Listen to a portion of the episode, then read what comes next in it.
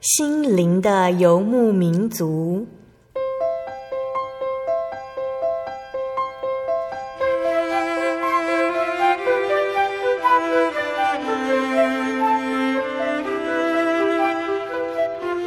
在这个谁都不管谁的后现代社会里，每个人的心灵都是游牧民族。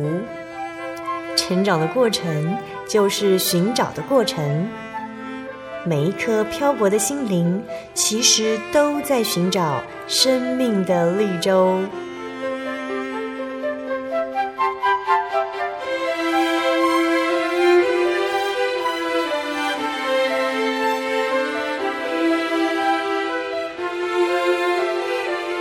本节目由真耶稣教会台湾总会制作，欢迎收听。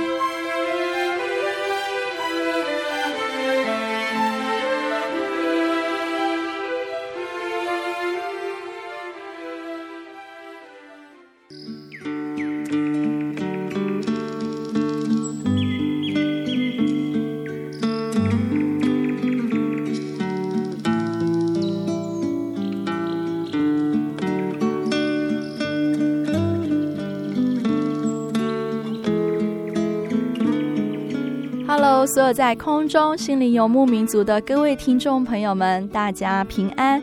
我是主持人芊芊，很开心这礼拜继续的在空中与各位听众朋友们相会。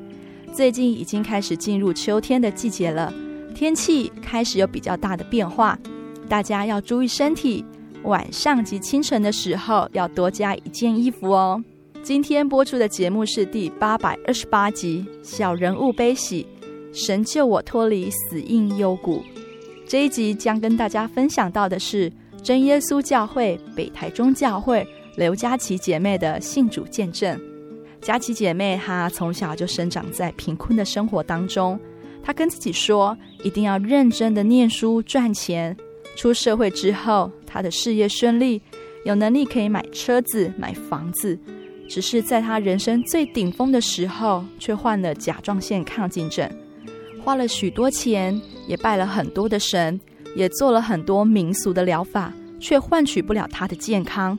他的人生看起来似乎已经没有盼望了。然而，在人不能的，在神凡事都能。神为他开了一条又真又活的路，卸下他的重担。佳琪姐妹今天将在节目当中与听众朋友们一起分享神救他脱离死荫幽谷的见证。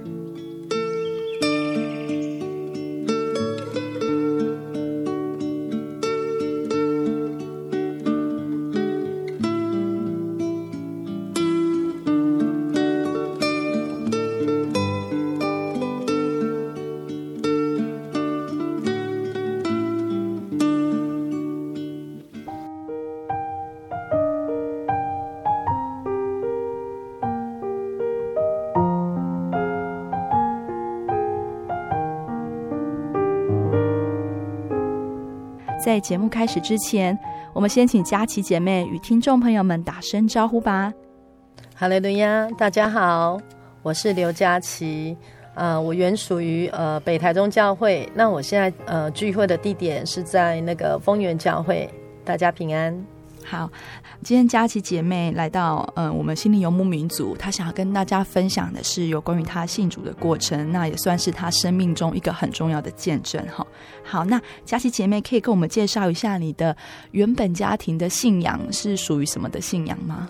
呃，我们是很传统的一般的，呃，应该算道教的信仰吧。那其实我们。真的也不是很清楚啦，就是爸爸妈妈拜啊，我们都跟着拜。从小就是初一十五啊，要拜什么就拜什么这样。嗯、那基本上真的都不懂，不懂，对，嗯、不了解。那有印象说第一次听到教会这个名词是什么时候吗？嗯，因为我们家有六个兄弟姐妹，嗯、那我是老幺，那。呃，我本身我自己的三姐，她结婚的时候，她是嫁入基督教家庭。嗯哼，因为那时候结婚的时候，呃，她结婚我我大概差不多国中毕业。嗯哼，所以那时候我姐姐一结婚的要结婚的时候，她就受洗，然后就成为基督徒。嗯哼，那那时候我我会不太明了，就是说，诶，他对于这一份信仰完全都不了解，然后怎么会一结婚就就要受洗？嗯、对啊，所以这是我第一次对于教会的那种初步的了解，这样子。嗯，好，那姐姐她是在哪一间教会受洗的呢？嗯、他们是属于长老教会，嗯、他们家族先夫家那边的家族全部都是长老教会的。嗯，对。只是说，我在后来看到他们的，就是我们亲家那一边的一些他们平常的生活上，还有婚姻上各方面，嗯、我看到很多并不是应该有的一些行为，是，所以那时候的印象并没有很好。嗯哼，这样，哎呀、啊。OK，所以你第一次听到教会。这个名词的时候，其实印象是没有没有很好，没有很好，可能跟你之前听到教会的信徒的那种行为有点落差。我觉得他们怎么会这样子啊？嗯、对呀、啊，嗯，OK，虽然是第一次听到教会这个名称这样子。那刚刚我们在节目有有提到说，嗯，佳琪姐妹要今天要分享她信主的过程哈。那佳琪姐妹怎么会再一次进到教会来呢？嗯，应该是讲，因为其实我我自己在进教会之前。呃，虽然说我们家庭本来原先的信仰都是拜偶像，就是都拜拜的家庭，那我们平常都是跟着父母拜，然后一直到我出社会，我工作的时候，因为因为小时候我们家里算蛮贫困的，然后我我自己要从就是要出来工作念书的时候，我就考量到说。告诉我自己，我不想当贫穷的人，嗯、我很怕穷，因为以前我爸爸是长子，然后我阿公又过世的很早，然后我叔叔姑姑有很多，所以那时候我爸爸要养六个小孩，然后还要帮忙照顾六七个弟弟妹妹，嗯，所以非常辛苦。然后那时候我们常常就是。呃，要缴学费的时候没有钱，然后我们又怕像邻居一样，以后会变成到工厂去工作的女工。嗯，我就很害怕会当女工，然后我就一直想，我一定要离开那个地方。所以，我国中毕业我就到台中念书，半工半读，然后到后来投入工作的时候，我做的又都是业务性质的工作。嗯那会会投入那样的工作，是希望说能够改善自己的生活，然后让自己。我一直告诉我自己，我要变成一个有钱人。嗯，哎呀，然后我投入工作的时候，很幸运的，我那时候是刚好进去房地产界。嗯，所以那时候因为那个年代房地产是非常赚钱的一个行业，然后也非常快速的让我，呃，很年轻就买了车子，买了房子。嗯，我那时候。嗯、呃，我二十一岁的时候就买车子，二十一岁，二十二岁买的第一间房子，然后我又一直这样做，而且我一休假我就会出国去玩，嗯、我去了十几个国家，嗯哼嗯哼，然后二十五岁的时候那一年我又买了第二间房子，嗯，那个时候我就会发现好像因为我才二十五岁，我又有两间房子，我那时候存款大概又有一百多万，哦啊，所以那时候，那时候因为也年轻，会想说，我只要有房有车，然后有存款，我觉得这样就够了。结果当我二十五岁那一年，我都达成的时候，我忽然非常迷惘，我不知道我接下来要做什么。而且一方面我都已经得到了，然后，然后我也想说，好像没有什么我们我们做不到的，好像人定胜天这一句话，哎，在我身上应验了。那时候是这样想。嗯。可是那一年的过年完之后，我就开始，呃，整个就是一直胖起来。我从不到五十公斤一直胖，胖到快七十公斤。短短大概两三个月，我胖了快二十公斤。嗯、然后整个体力呀、啊、都很不好。那因为我的工作是一天要上十二个小时，然后又都是高压力的工作。所以我那时候体力越来越差，可是那时候也不知道自己身体生病，嗯，是直到大概这样持续，我都用很多的像人参啊什么那一些补体力的那一些东西一直吃，然后为了支撑我工作上的那种体力，然后一直半年后，忽然就是我感冒，然后又体力不好，我去看一个小儿科，然后又去看中医，连续看两个医生，他们跟我讲，刘小姐。你要小心一点，你要赶快去验，你有那种甲状腺亢进的那种症状。嗯、然后当下我隔天我马上去验，结果没想到那一验，我的指数已经全部都飙上来了，然后而且非常高，然后我就很快速的赶快吃药。那一般这样的疗程，有的人他半年一年药就可以停了，可是我整整吃了快两年的药，嗯哼，然后那时候药吃了之后更肿，然后整个身体全身都乱掉，嗯，乱到我晚上都没有办法睡。然后我晚上都大概三四点都还睡不着，可是我隔天又要上班，然后一方面我就开始产生很多，因为甲状腺是属于内分泌的问题，嗯、所以我的整个内分泌全部乱掉，开始呃皮肤也出问题，然后心跳那时候心跳都跳到一百二十几下，对啊，然后连讲话都会喘，嗯哼，然后加上说又很多。很多其他毛病，那时候就整整有很长一段时间，就一下看那个那一颗，一下看这一颗，然后一直看一直看，就很多毛病啊，又找不出原因。问医生说啊，你就甲状腺亢进，就就这样一直看医生看好几年。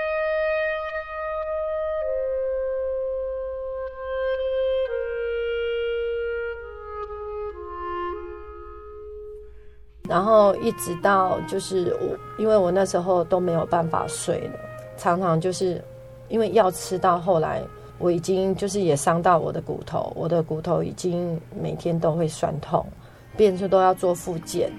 然后到后来，很明显的就是说，我发现我已经越来越不快乐。嗯，那时候也不知道，只是讲，哎，奇怪，我我就不是这样的人。嗯，那我怎么会忽然变成这样的个性？我会变得。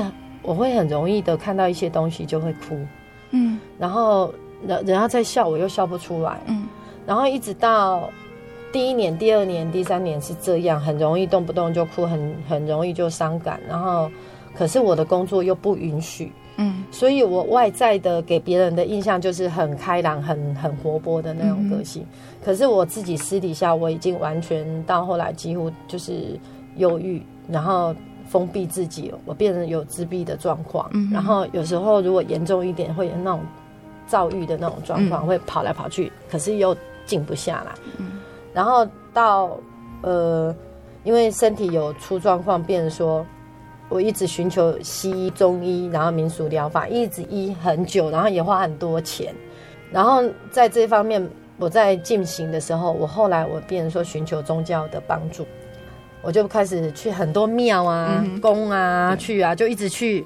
然后人家只要讲到哪里有，我就往哪里跑。所以我休假的时候，朋友打电话给我，我几乎都是 告诉他们说啊，没有啊，我在九华山啊，没有我我要去宜兰，要去那个那边的那个一个宫去那边求。嗯。然后所有大台中彰化地区比较大的庙，我几乎我休假都去这些地方。一天的足迹。对，我跑好多地方，嗯、然后。这个是比较传统的大的那种那种庙，然后到后来有一些朋友就会跟我讲，哦，有哪些地方的宫啊、坛啊，那个师傅都很厉害，你可能有被煞到啦，嗯、或者说说我可能呃有前世因果的一问题呀、啊，然后就叫我去给那个师傅算。那我去师傅那边算的时候，有的师傅。他就会啊收一点红包，嗯，可是到后来有蛮多师傅的都会跟我讲说，哦，你这个问题啊，就是可能呃那个被邪灵怎么样啊，或者说那时候甚至有一个师傅说我因为我睡不着，我三魂七魄跑了，剩下没几魄，所以要收回来，嗯哼。啊，所以那时候他就说，呃，我二十万帮你包办，嗯，然后必须晚上每天九点就要回到家。然后要烧他给我的符水，然后要用他给我的那一些洗澡，洗过澡之后，然后我家里的那个符符啊，只要他拿给我，每天要烧，烧完我就不能出门了。所以我整整这样被关了快一年，每天九点我就会回到家，然后就烧那些符水，然后我就不出门。嗯，然后他说晚上他要斗法，所以我不能出去。嗯哼，然后那个师傅都还要到那个。就是人家那个坟墓的那个百姓公庙，晚上去斗法这样子。啊，我也不知道他真的有去还是没有去，因为他从二十万哦开始哦，越来越增加。我从二十万、四十万、六十万，到最后花了一百多万，然后到后来，我实在我也没有能力再负担给他，因为我还要缴房贷，我还要生活，嗯，还要看医生，然后我又不敢休息，我就一直都上班，然后拖着疲累的身体，然后上班，然后休息就补眠，然后要不就看医生，要不然就是去那个庙宇这样。嗯、到后来，我心里想。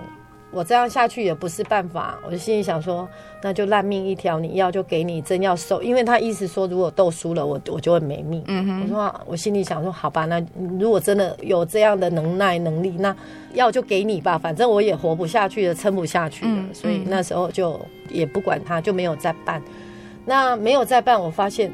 我也没死啊，我也活得很好，只是说没有恢复到以前这样，但是就是反正结果就这样，已经很差了，嗯、没有办法再更更差了。对对啊，那只是说在那段时间，我就是常常会，因为我那时候除了睡不着之外，因为我酸痛的问题已经严重到都压迫到我全身的肌肉都酸，时时都酸，只是酸的全身的地方酸的部分大概有。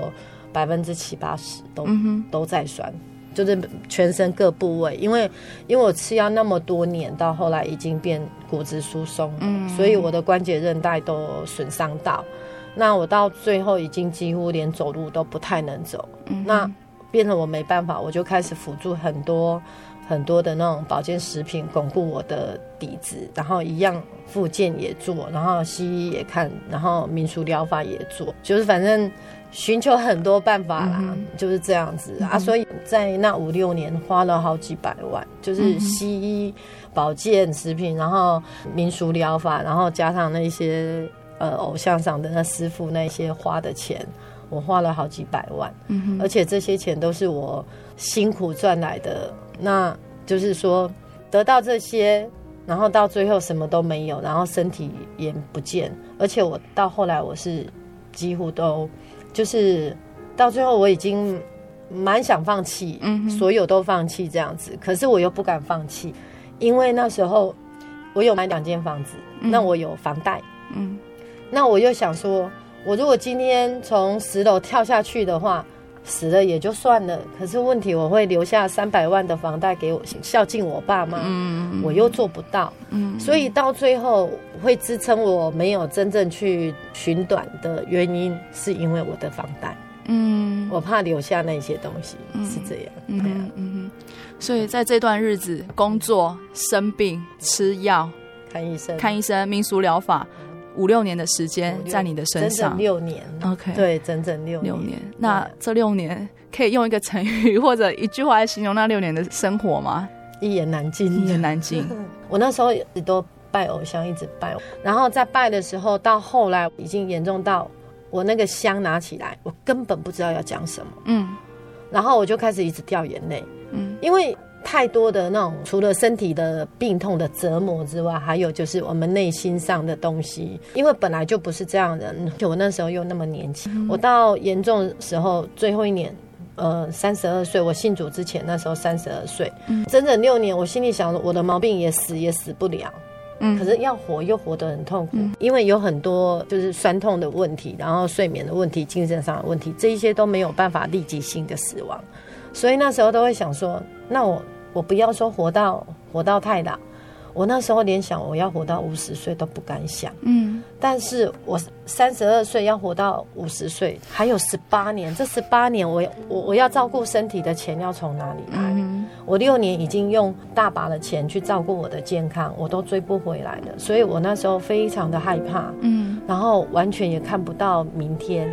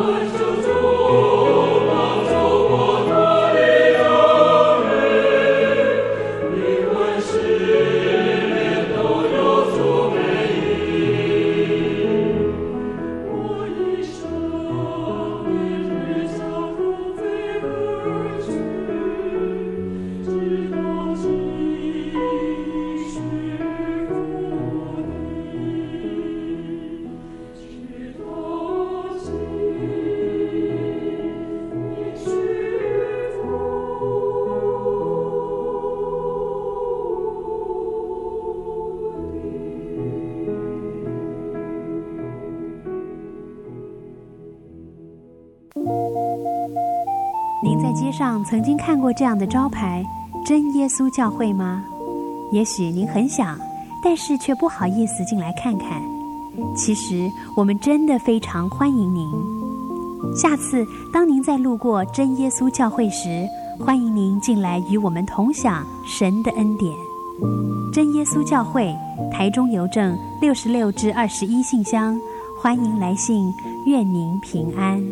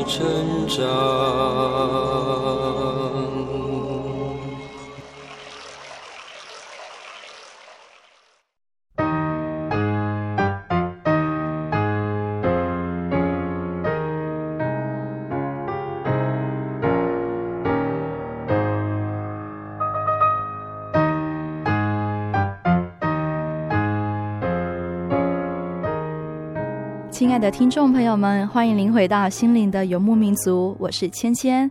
今天播出的节目是第八百二十八集《小人物悲喜，神救我脱离死荫幽谷》。我们在上一段的节目当中，听见佳琪姐妹在病痛中受到的折磨，不论是在肉体上或是在心灵上，都是极其痛苦的。然而，主耶稣借着佳琪姐妹的同事，将这美好的福音传给她，释放她的重担。各位听众朋友们，邀请你们一同的继续来聆听佳琪姐妹的信主见证。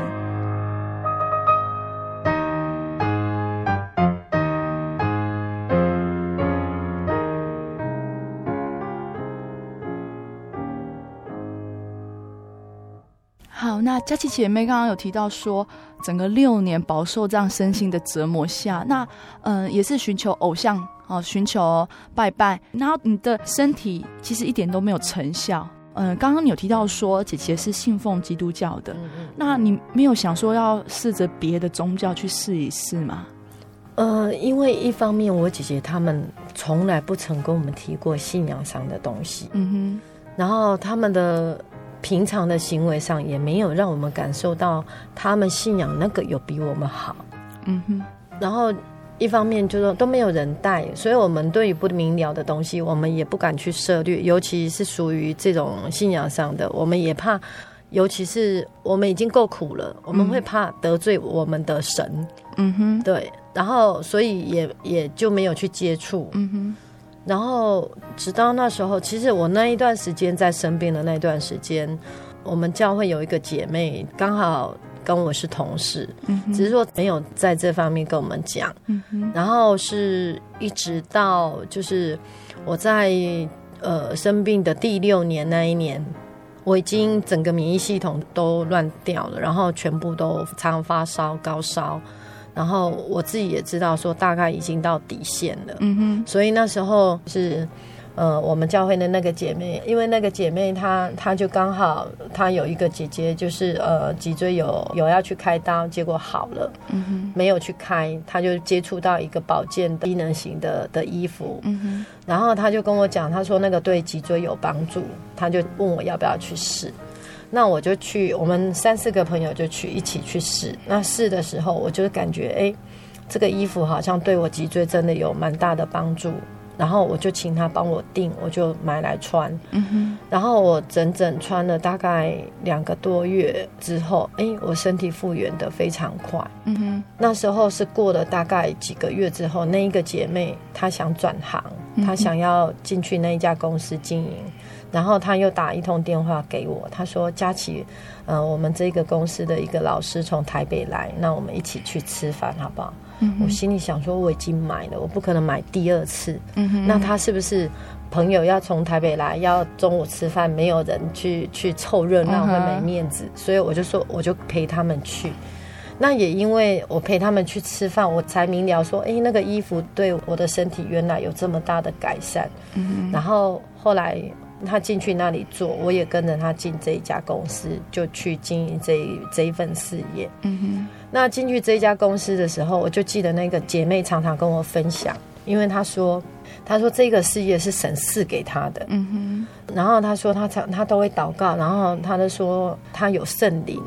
然后我心里都想，你有圣灵，我有莲花指，因为我那时候都在打坐嘛。我们进去这个事业的时候，其实他非常嗯非常热心的在祷告上，然后再跟我们分享他的这一部分的喜悦。嗯，可是我是非常热衷的，一直在家里打坐念经，每天都这样。我们两个那一段时间的信仰是这个样子，就是进入那一个公司，我们我们的信仰是这样，然后。经过大概有几个月的时间之后，本来我在呃工作上，我一直就说快超前他，就追着他跑，超前他那种感觉。嗯、可是过了几个月之后，我的工作就遇到一个瓶颈。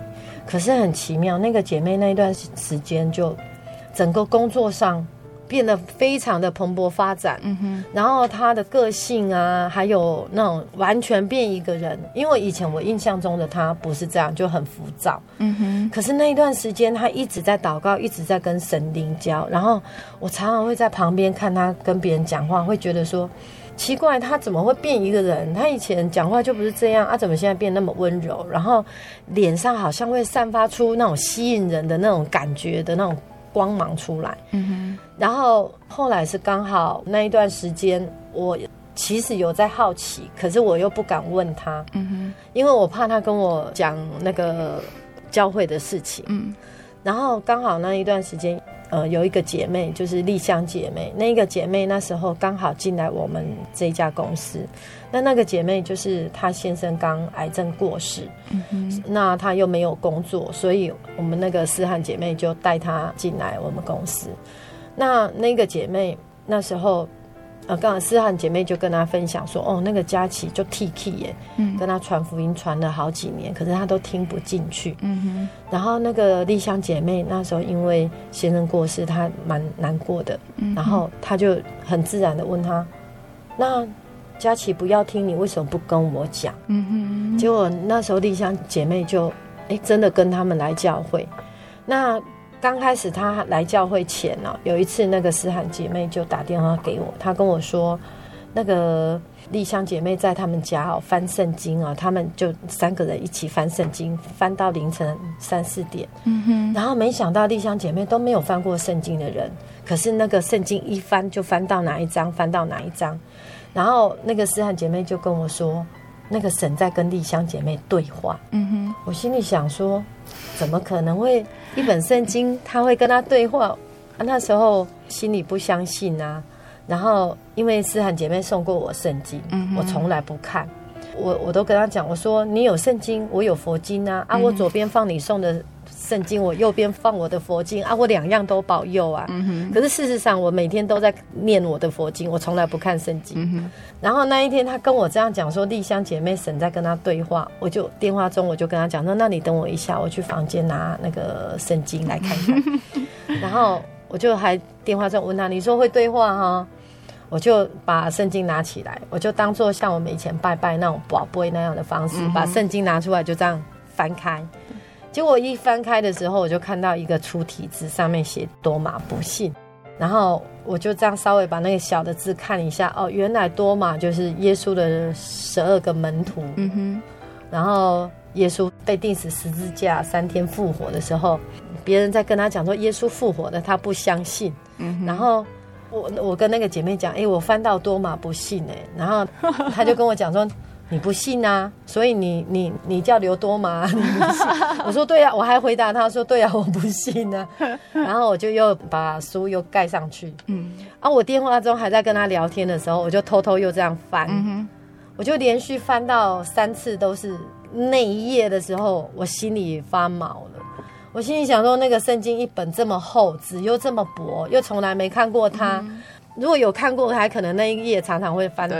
我从来没看他一翻，怎么都翻到那一页。嗯、我心里就想说：“哎呦，见到鬼了！”嗯、因为那时候不明了，我就想要见到鬼了，我就盖起来。然后就很奇妙，那一天，呃，电话中在跟他们谈完，我心里就有一有一个感觉怪怪的，然后就连续好几天，我就没事就把那一本圣经拿出来翻，嗯，然后拿出来翻，我又翻到好几次那一页，我就心里想，难道真的他在跟我对话吗？嗯嗯，啊是，我就开始想说啊好，不然我就把这本圣经看一看好了，因为那个姐妹跟我讲的像真的一样，嗯。我我是想说，那我把这一本圣经，我从头到尾把它看完。看完之后，如果那个姐妹要再跟我讲圣经的话的话，我再拿圣经里面的东西来跟她辩论，因为没看过的东西要跟人家辩论。我们没有立场，我就想说把它全部看完，然后改天他再跟我讲，我就赌他。所以这是我看圣经的开始，嗯、感谢主了。对，所以那时候看圣经是为了要跟这位姐妹做辩论，有那个想要较劲的意味。对对，对，对。那圣经一直读，一直读，读到最后呢？我刚开始的时候，嗯、我我是从第一页开始翻，可是前面我翻真的，我我就看不下去，嗯，然后我就开始随便乱翻，然后开始乱翻的时候，我因为我是身体上有蛮多病痛的，嗯，然后一方面因为那时候那那一段时间，我也我也想看看到底那一本圣经里面有什么东西，让那个姐妹变成这样，嗯，而且又让她的事业变得那么的那么的好。所以有一点点好奇，那我那时候在翻的时候，我开始就翻到，哎，有人死掉，然后因为相信，然后祷告，然后神医治了他，然后我又看到很多那种大麻风啊，然后还有那种就是，我尤其是看到就是那个有一个患血肉症的一个女人，嗯、她因为因为患了血肉症十二年。然后他听到耶稣来来到他们附近，他就是想要求耶稣跟他医治。那尤其我我看到那一句话，他十二年的时间耗尽了他一切养生，就说他一切他所有的东西都耗在他的生病上。我那时候看到那那一段话的时候，我嚎啕大哭，因为因为我自己有六年的时间，我也真的很用心赚钱，然后也把我积蓄都花得快光了，然后也没有更好。我那时候看到耶稣医治了他的时候，那个耶稣回答他一句话说：“女儿，你的信救了你。”我看到那一句话，我心里想说：“他十二年都可以好，那我六年算什么？”嗯，然后我就想，如果这样，我心里就暗暗跟自己的心里对话说：“如果真的这样会好的话，那我信。”嗯，所以我就开始一直翻。那时候每天回家，我都会翻一两个小时的圣经，就好像。一直要找到答案这样子，然后很奇妙，那段时间我都翻到的都是关于这一些就是生病的，然后不可就是不可能的成为可能，所以让我更对那一本圣经好奇这样子，然后就一直看，一直看，一直看。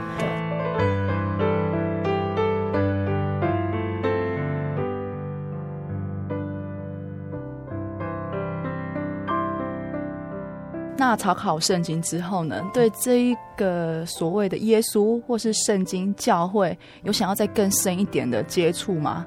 在那一段时间，我要去教会之前，我一直想把圣经全部看透，嗯、因为呃，圣经我感谢主神，那时候在在圣经让我看到一句话，他说。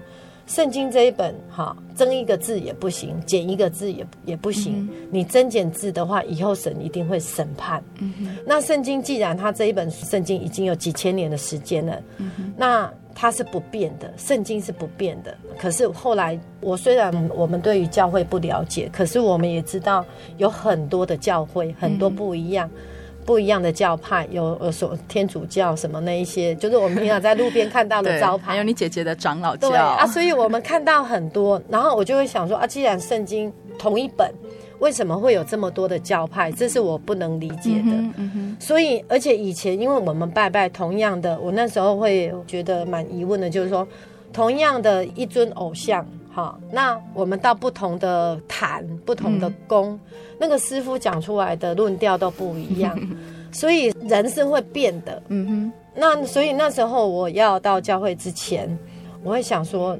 人本来就会会乱创一些东西，会不服于人，不服于某些东西，他会去变。那我既然要从原来的传统的信仰要改变一个信仰。我那时候心里想，我觉得不能再选择错，不能再走错。嗯，所以那时候我本来是想，好，那这一本圣经我把它全部慢慢看，把它看完，看完之后我再来想说要不要去教会，然后再来找教会。嗯哼，那感谢主是在那一段时间有很多以前我在原来的信仰上我不能理解的，然后互相矛盾的，都在我看圣经那一段时间，神让我看到好多。像关于我们拜偶像的，他有说到一些呃雕刻偶像。他说、嗯、我那时候看到，我觉得以前的愚昧啦。我看到里面他讲，他说人人用神创造的木头把它刻成偶像，像然后用人手去雕刻，把它，然后他有眼睛不能看，有耳朵不能听，然后有嘴又不能言，然后我们还拜他。我们在拜拜的时候，常常会讲说。家里不平安是因为祖先哪一代哪一代没有人拜，嗯，所以我们必须要拜他，准备那一些饭菜拜他，他就不会来乱你，让你我们的后代子孙哦平安一点。然后那时候我就会想说，我们既然是要后代子孙，他他为什么要来乱我们？然后还有就是我们所拜的，不管是神或什么，我们。都要准备饭菜拜他，如果没拜他，他没得吃，就会来乱我们的话，那他也没比我们厉害，嗯，因为他自己不会找吃的。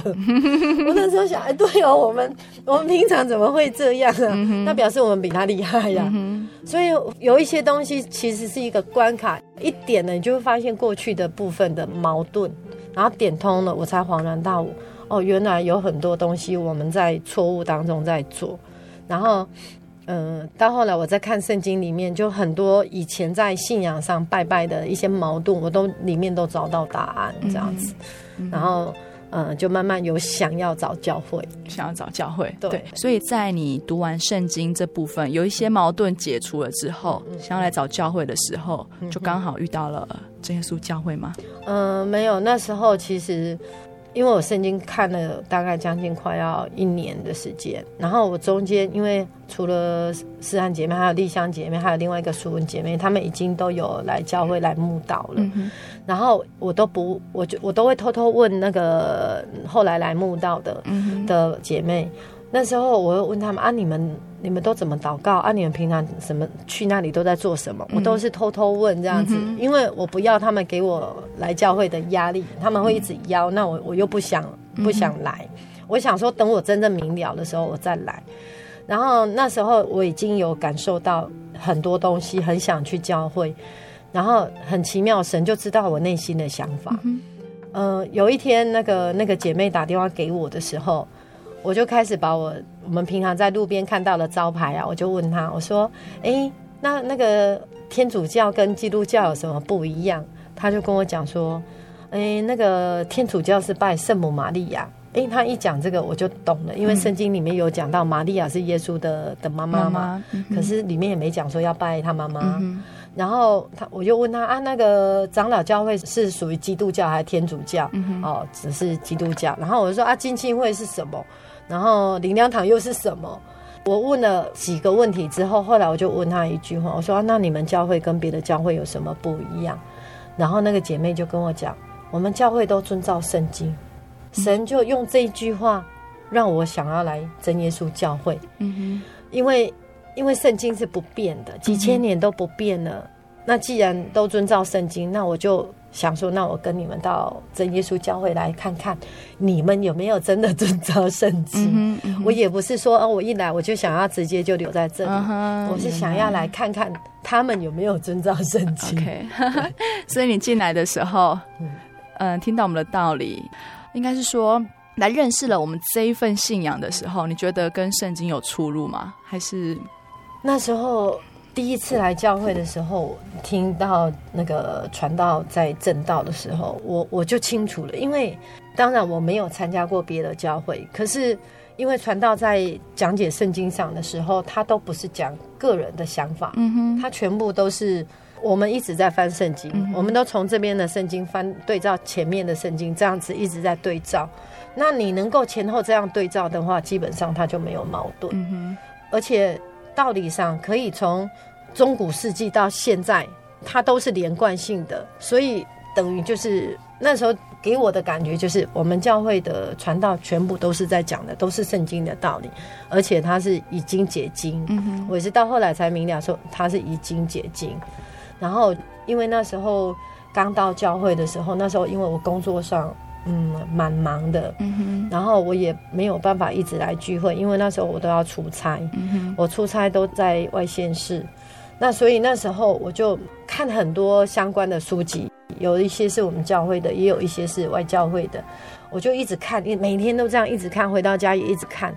然后感谢主，我觉得我到后来受洗信主之后，我才明了说，不是每一个人都可以看懂圣经的。嗯嗯嗯，可能是因为我是这样的一个状况，如果没有让我看懂圣经、明了圣经，我根本不可能进来教会。嗯，所以神用这样来引导我，先看懂。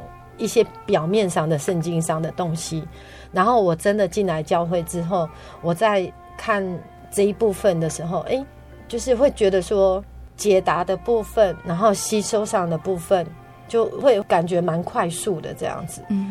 然后那一段时间，因为我也听很多，就是我们教会的心灵游牧民族啊，嗯、还有那个触屏给表打给呵。我那时候我车上全部都是这一些，所以我基本上刚慕道的那段时间来教会的机会不多。可是我我在车上开车的时候，我在车上都在听，然后听赞美诗，听我们教会的那个 CD 见证，嗯、然后就一直一直听这些东西。对啊。感谢主，感谢主。所以在认识圣经的道理之后，进来教会，嗯，也知道说教会所传的跟圣经都是一样的，所以你那时候打算就是受洗。嗯，我那时候就是很快，我有问他们说，哎、欸，按，因为我们来教会有听到教会的其他弟兄姐妹他们都祷告，然后都有圣灵，嗯哼，然后那时候我非常渴望要求圣灵，嗯哼。然后，因为要来教会的机会又不多，所以我回到家，我就自己祷告求圣灵。感谢主，我在刚慕道的时候，我差不多来教会两次还第三次，就是那几个月，我我在家里就求到圣灵。感谢主，感谢主，那时候很快乐，真的很快乐，嗯，很多重担卸下，嗯，对，那种感觉很难形容，很难形容，因为生病这么多年哦，我已经不懂得。悲伤，我也不懂得喜乐。我生病那么多年，一直到我工作到第，呃，就是我来教会到第二年还第二年还第三年的时候，有一天我忽然就是别人在讲话，然后我忽然就是很高兴的开怀大笑。那时候大笑完，我自己愣了一下，因为我那时候大笑脸上的肌肉哈。全部这样拉扯到，然后那时候给我很深的一个体会，我已经好多年不曾拉到这些肌肉了，嗯嗯、所以我愣了一下，然后我自己才去想说，哦，原来我已经不快乐很多年，然后也都不会，到后来我甚至严重到后来那几年，我也不会哭了。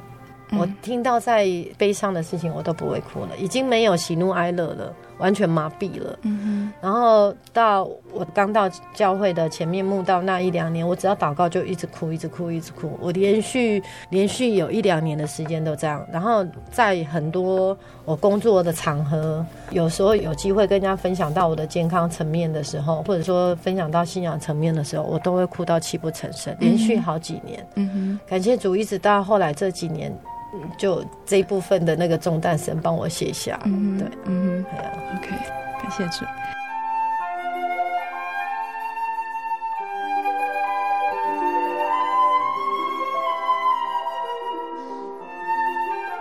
那最后，佳琪姐妹有没有什么话想要对我们慕道朋友做个鼓励或是分享的呢？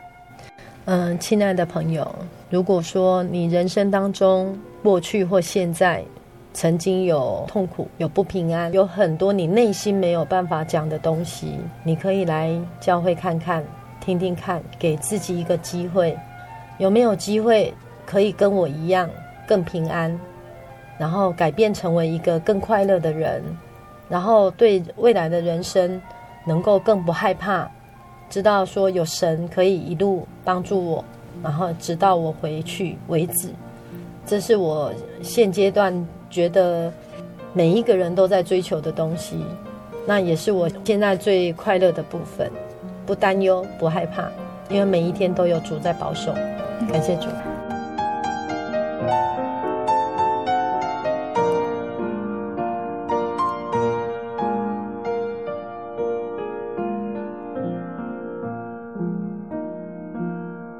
亲爱的听众朋友们我们听完佳琪姐妹的信主见证之后不晓得你有什么感受呢？如果你也是处在病痛之中，对明天的生活感到无助、悲伤，甚至找不到生命的方向，请你尝试相信这位又真又活的神。真耶稣教会这个月全国各地都在举开灵恩布道会，邀请您来参加，因为来到这里，你会有平安。有恩典，有同灵的关心，有心灵的慰藉。我们诚挚的邀请你来接受神福音的恩典，体会圣灵的能力。那今天芊芊在节目中的最后，依照我们九月份的计划，还是要跟大家来介绍五大教义。那今天要介绍的五大教义第四项为安息日。当很多人接触到基督教的时候，都会知道，大部分的基督徒都是在星期天到教堂做礼拜。但是真耶稣教会的信徒却是在星期六做礼拜。为什么真耶稣教会与别的教会不一样呢？我们看看一般的月历，星期日是每周的第一天，星期六是第七天，也是最后一天，称为周末。在圣经里面称这最后一天为安息日，所以真耶稣教会是按照圣经来守安息日的教会，这样才是遵守神的道理。能够在安息日的时候得到身心灵的平安。那听众朋友们会问说：“嗯，安息日是怎么来的呢？为什么要在这一天来敬拜天上的真神呢？”那芊芊整理了几点要跟大家做分享。首先，我们先来说安息日的由来。安息日的由来，它有四点。第一点，它是天上真神设立的，在创世纪的第二章一到二节里面有提到说。到了第七天，创造的工既已完成，就在这天歇了一切的工，安息了。而且神特别赐福给这第七天，且把它定为圣日，这就是安息日的由来。它是神看为圣且赐福的日子。第二点是神指示给以色列人的。以色列人在行经旷野的时候，有一天神指示以色列人说。明天是安息日，是向神守的安息日。在那当时候，神会从天上降下吗哪，每天都会降。只有在第七天，就是安息日的时候，他就不降。他来训练百姓要遵守安息日，所以不用捡吗哪。在旷野历经四十年之后，养成了守安息日的习惯和记录。后来，神又把守安息日定为在他赐给以色列人最重要的十诫之中。成为永远不能废掉的命令，因此以色列人从那时候到现在都在安息日敬拜神。第三点，主耶稣也守安息日。主耶稣降生在以色列地，他传扬神的道理，并且守神所定的安息日，所以圣经多次的记载，主耶稣在安息日进入会堂参加聚会，并且以神的道理教训人，以神的能力医治人。第四点。主的门徒也守安息日，在圣经的使徒行传十七章第二节里面有提到说，主耶稣的门徒到处传福音，他们也是在安息日聚会传道。就像主耶稣的门徒保罗，他们效法主耶稣，虽然可以每天传道拜神，但是安息日是神所特别定定的日子，人人都应当遵守。那。或许听众朋友们会问说，安息日到底有什么意义呢？其实安息日的意义非常的大哦。那芊芊也整理了以下的几点跟大家做分享。第一点，它是要使人纪念神的创造。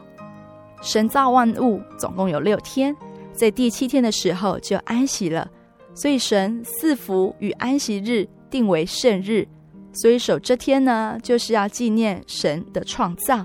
知道我们都是神所造的，是神所宝贵的，使自己充满更大的信心，也知道把这一切的荣耀归给天上的真神。第二点，使人得享身心的安息。神造万物，第七天休息。其实神不会困倦，也不会疲乏，他也不需要休息。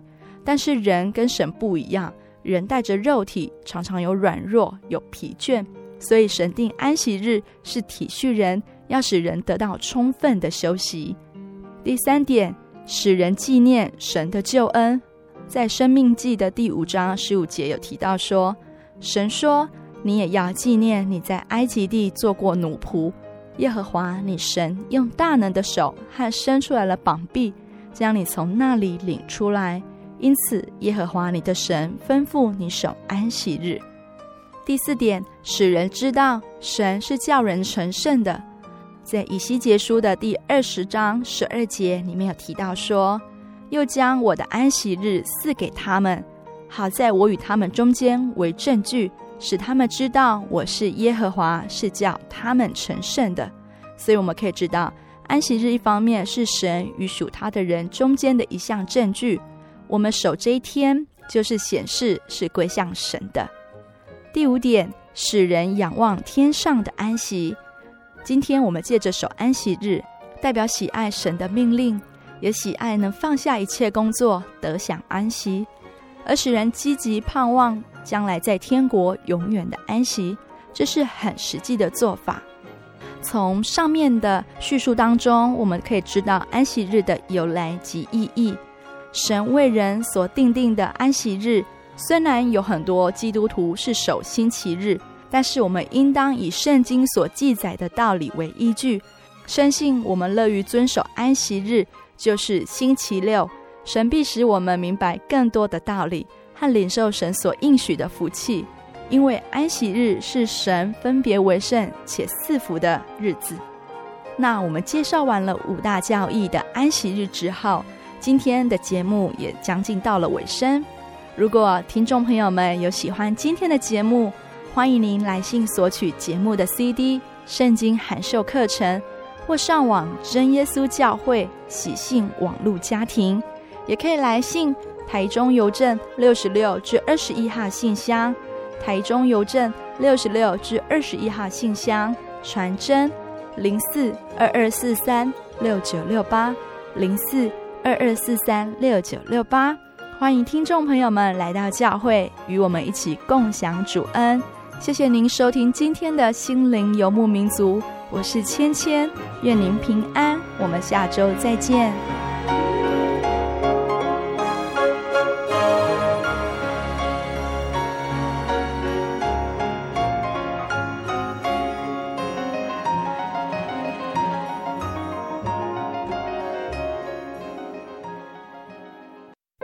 我对圣经的道理好有兴趣哦，可是又不知道怎么入门哎。你可以参加圣经函授课程啊！真的啊？那怎么报名？只要写下姓名、电话、地址，寄到台中邮政六十六至二十一号信箱，很快的，你就会收到第一课的课程了。赶快去寄吧。嗯。圣经函授课程能循序渐进的引导您更了解耶稣基督的福音。得到生命的滋润和来自信仰的力量。本课程完全免费，欢迎来信台中邮政六十六至二十一号信箱，请注明参加函授课程。愿神祝福您。